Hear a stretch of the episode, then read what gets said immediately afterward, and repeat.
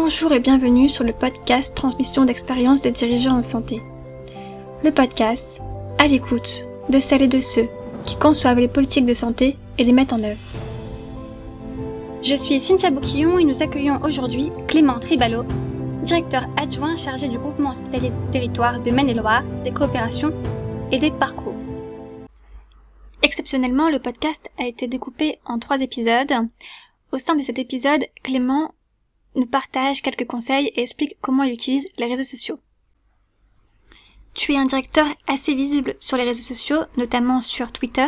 Est-ce que tu peux nous expliquer comment tu utilises cet outil? Oui, tout à fait. Alors, euh, c'est quelque chose sur lequel je suis assez impliqué euh, depuis que je suis rentré à, à l'EHESP. J'en ai fait vraiment une, façon de travailler, en fait, euh, une façon de, de communiquer sur euh, mon exercice professionnel, sur euh, ma vision du métier, sur parfois mes positions par rapport à, ce que je peux voir dans le monde hospitalier. Donc à la fois sur deux réseaux, euh, sur le sur Twitter pour ce que je viens de dire et sur LinkedIn davantage pour relayer des positions, principalement les, les, positions de mon organisation syndicale, mais aussi parfois les les publications de mon établissement. Donc Twitter principalement et, LinkedIn secondairement. Euh, sur euh, notamment sur Twitter je trouve que c'est un, un, réseau extrêmement puissant pour euh, euh entre, enfin, prendre contact avec des différents acteurs de la communauté la communauté santé euh, en France. il y a beaucoup beaucoup de, de comptes et de d'acteurs euh, bah, de plus dans plein de champs différents. Dans le monde, d'ailleurs, dans le monde médical, il y a pas mal de, de comptes aussi très très suivis, très actifs. Il y a également des comptes, quelques comptes de directeurs d'hôpitaux, ils sont moins nombreux, euh, mais euh, on peut les suivre. Il y a aussi des comptes anonymes, d'ailleurs, de directeurs d'hôpitaux, qui, ont, qui du coup se donnent, ont la possibilité de se donner une liberté plus importante de ton que les comptes euh, comme le mien. Euh, ça c'est important à dire, c'est que quand on est directeur d'hôpital et qu'on ouvre un compte comme celui-là, on reste soumis aux obligations de réserve que l'on peut avoir et donc euh, les tweets qu'on peut faire euh, doivent euh, bah, respecter cette obligation de réserve hein, qui nous est imposée. Plus on, plus on a des responsabilités hautes, plus l'obligation de réserve est importante. Et donc, bah, voilà, j'essaie. Alors j'essaie de, voilà, quand même d'affirmer certaines positions. C'est vrai que mon compte n'est pas un compte totalement un compte de relais ou un compte totalement neutre. Hein. Néanmoins, toujours en respectant des obligations qui euh, et euh, moi j'ai fait beaucoup de rencontres depuis euh, depuis que je suis sur ce, ce réseau donc ça fait quelques années maintenant. Et voilà c'est vraiment un outil extrêmement fort professionnellement puissant. C'est vrai qu'il a pas mal dérivé je pense à Twitter hein, il a pas mal dérivé ces dernières années avec, il y a les il y a les haters il y a il y a les, les trolls.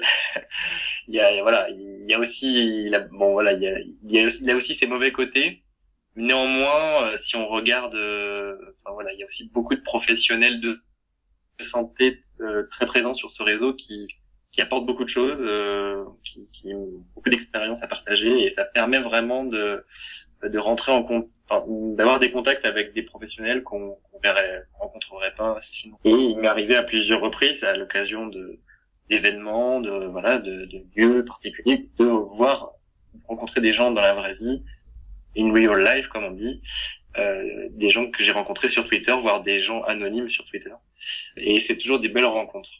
Et ça permet aussi, c'est un point important, de valoriser, ça bon, beaucoup le font, hein, mais c'est important de valoriser ce qu'on fait dans nos établissements, de valoriser ce qu'on fait dans ce métier aussi, et d'avoir de, de mettre en avant des expériences positives. C'est vrai que on a beaucoup, notamment dans le monde hospitalier, beaucoup tendance à mettre en avant des choses euh, négatives qu'il faut pas négliger, mais néanmoins l'hôpital c'est pas que ça. Euh, heureusement, il y a beaucoup de choses, beaucoup d'expériences extrêmement positives et de réussites formidables dans les services euh, de nos hôpitaux.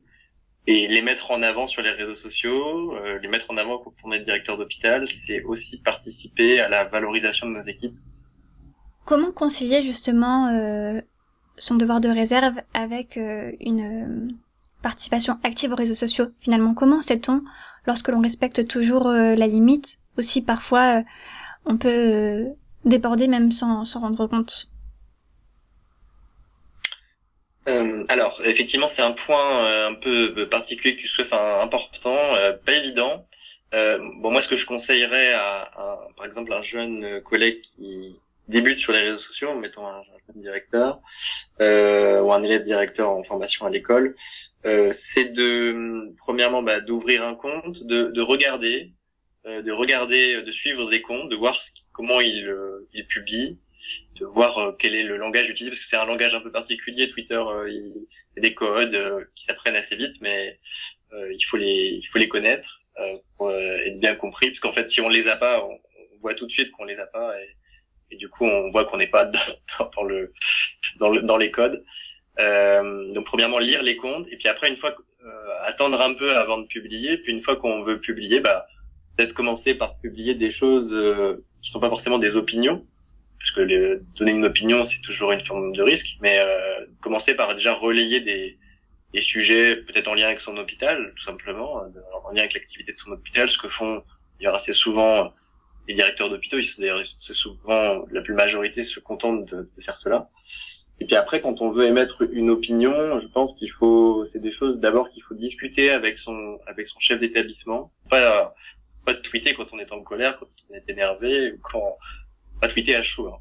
Euh, il faut mieux parfois s'y répondre à plusieurs fois. Et, euh, et après, je pense qu'on peut, euh, on peut émettre des, des, des opinions, euh, tout en parce qu'il y a des opinions aussi qui sont un peu couvertes par euh, par les positions de nos fédérations déjà. On a une fédération, notamment la fédération hospitalière de France, là, là, aussi pour représenter les intérêts des hôpitaux. Et donc euh, par exemple relayer, relayer les positions de notre fédération, c'est pas quelque chose euh, voilà d'inconvenant, contraire je pense, euh, quand on est directeur Euh, et puis, euh, bon, bah, quand on est syndicaliste, une, une liberté un peu plus, un peu plus forte euh, de, de ton qui, qui, qui, nous ouvre un peu plus de possibilités d'expression que lorsque lorsqu'on ne l'est pas.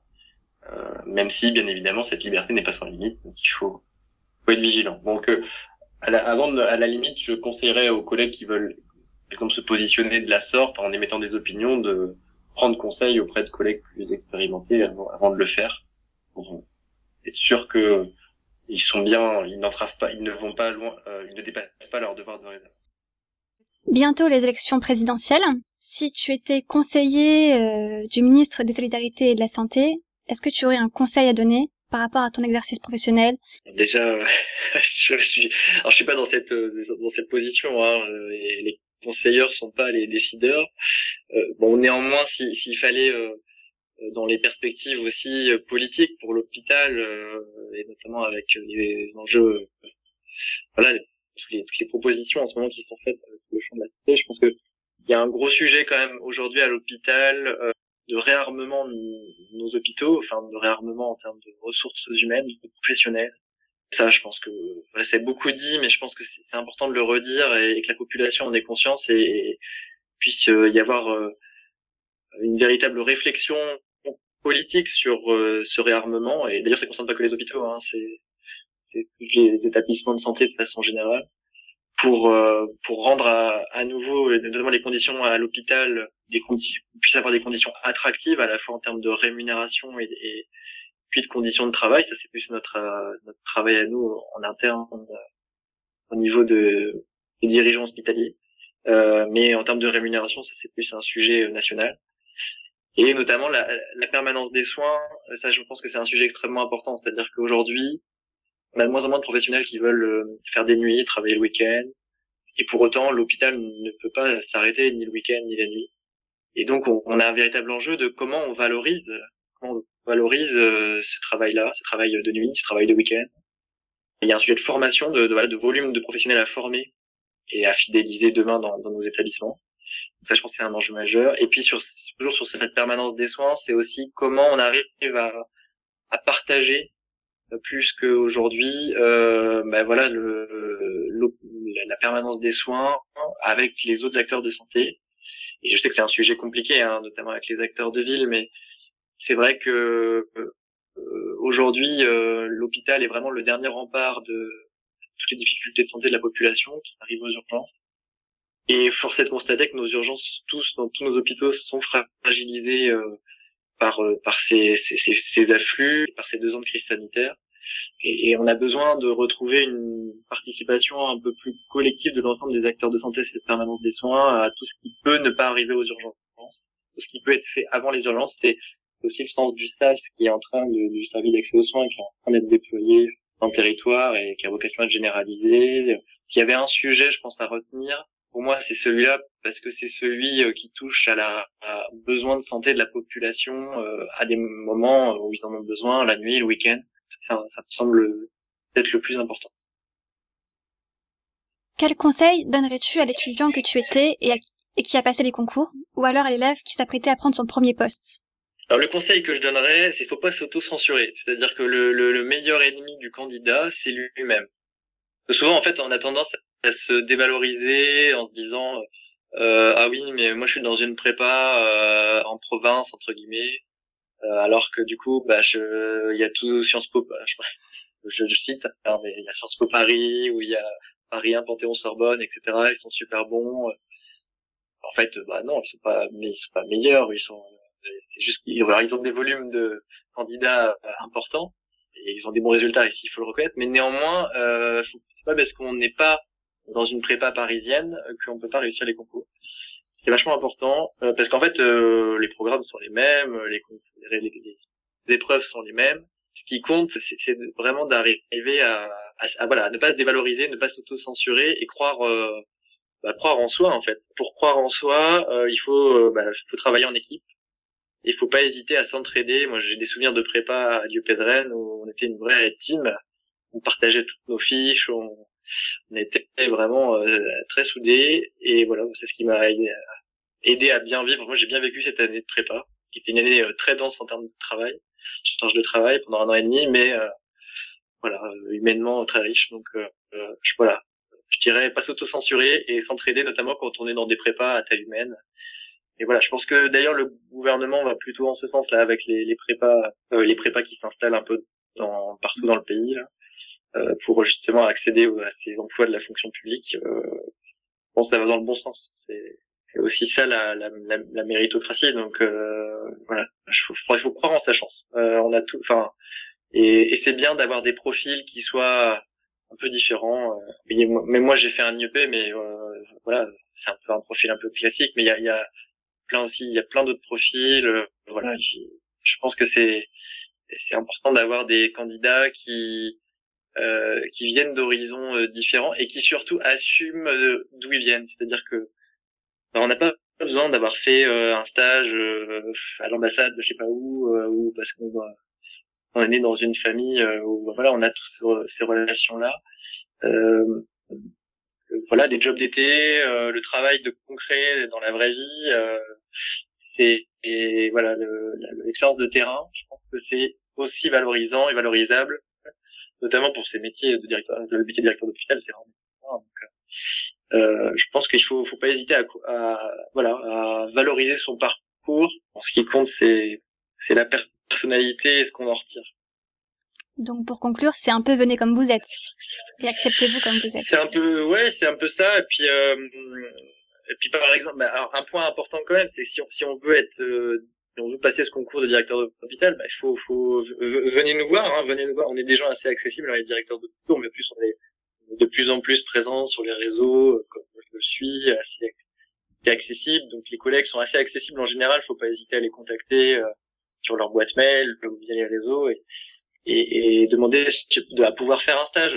Ça, moi, j'accueille régulièrement des, des stagiaires, passe bien et ça ça permet de montrer le métier, de faire découvrir le métier, et, ça, voilà, ça permet de voir c'est quoi notre réalité quotidienne, parce qu'effectivement, dans la, déjà, euh, la plupart des gens pensent que nous sommes des médecins et que nous avons, euh, voilà, euh, des, des médecins à la tête des hôpitaux. Alors non, c'est vrai que ce sont, en France en tout cas, ce sont des personnes qui sont formées pour faire ce métier, euh, voilà, avec une école dédiée.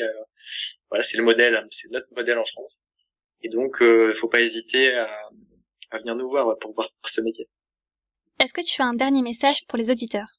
Franchement, c'est un, c'est, un métier passionnant, c'est un métier de terrain. C'est vraiment, moi, c'est, c'est un métier très épanouissant. Donc, je vous invite à, à, à venir le voir.